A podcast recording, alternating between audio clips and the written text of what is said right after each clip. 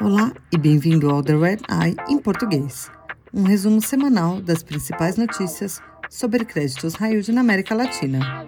Eu sou a Maria Fernanda Blaser. Hoje é 20 de novembro de 2023. Isso é o que você precisa saber para começar a sua semana. A varejista brasileira Americanas deu novos detalhes para o mercado sobre seus planos para reestruturar sua dívida e encerrar sua recuperação judicial. Em uma conferência de resultados na semana passada, os executivos disseram que eles esperam que os credores emprestem mais dinheiro para a empresa, que será colateralizado com recebíveis. A Americanas também pretende vender algumas subsidiárias em 2025, depois de não conseguir ofertas nos valores que desejava neste ano.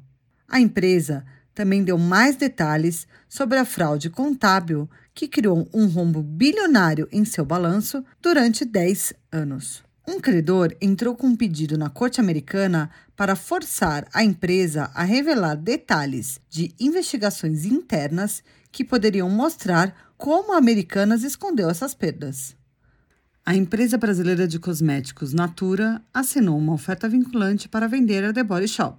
O Aurelius Investment Advisory avaliou a subsidiária do Reino Unido em 207 milhões de libras, ou cerca de 250 milhões de dólares.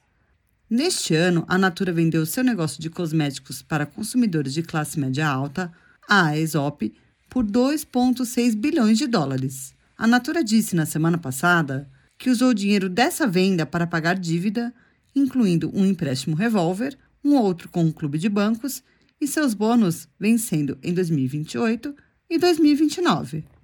No México, o fundo de investimento imobiliário Fibra Uno iniciou uma oferta de troca para seus bônus de mais de 3 bilhões de dólares. O fundo cindiu seus ativos industriais e criou o Fibra Next. O Fibra Next vai emitir quatro séries de bônus para substituir as notas que o Fibra Uno vai comprar. O novo fundo espera levantar entre 850 milhões de dólares e 1,2 bilhões de dólares na sua oferta de ações. A Argentina negou rumores de que vai renegociar seus bônus denominados em dólar.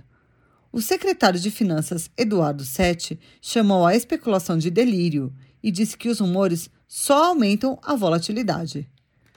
Já a Costa Rica disse que usaria o dinheiro de um novo bônus vencendo em 30 anos para pagar dívidas. O ministro das Finanças do país disse que o próximo ano será desafiador, porque a Costa Rica precisa pagar quase 3 bilhões de dólares em dívidas, a maioria na primeira metade do ano. E, por fim, Barbados chegou a um acordo com o Fundo Monetário Internacional para emprestar 75 milhões de dólares. Obrigada por ouvir The Red Eye em português. Você pode se inscrever para ouvir The Red Eye em inglês, português e espanhol em todas as plataformas. Para mais notícias exclusivas sobre o mercado de dívida emergente, acesse nosso site www.re2ds.intelligence.com. Até a próxima!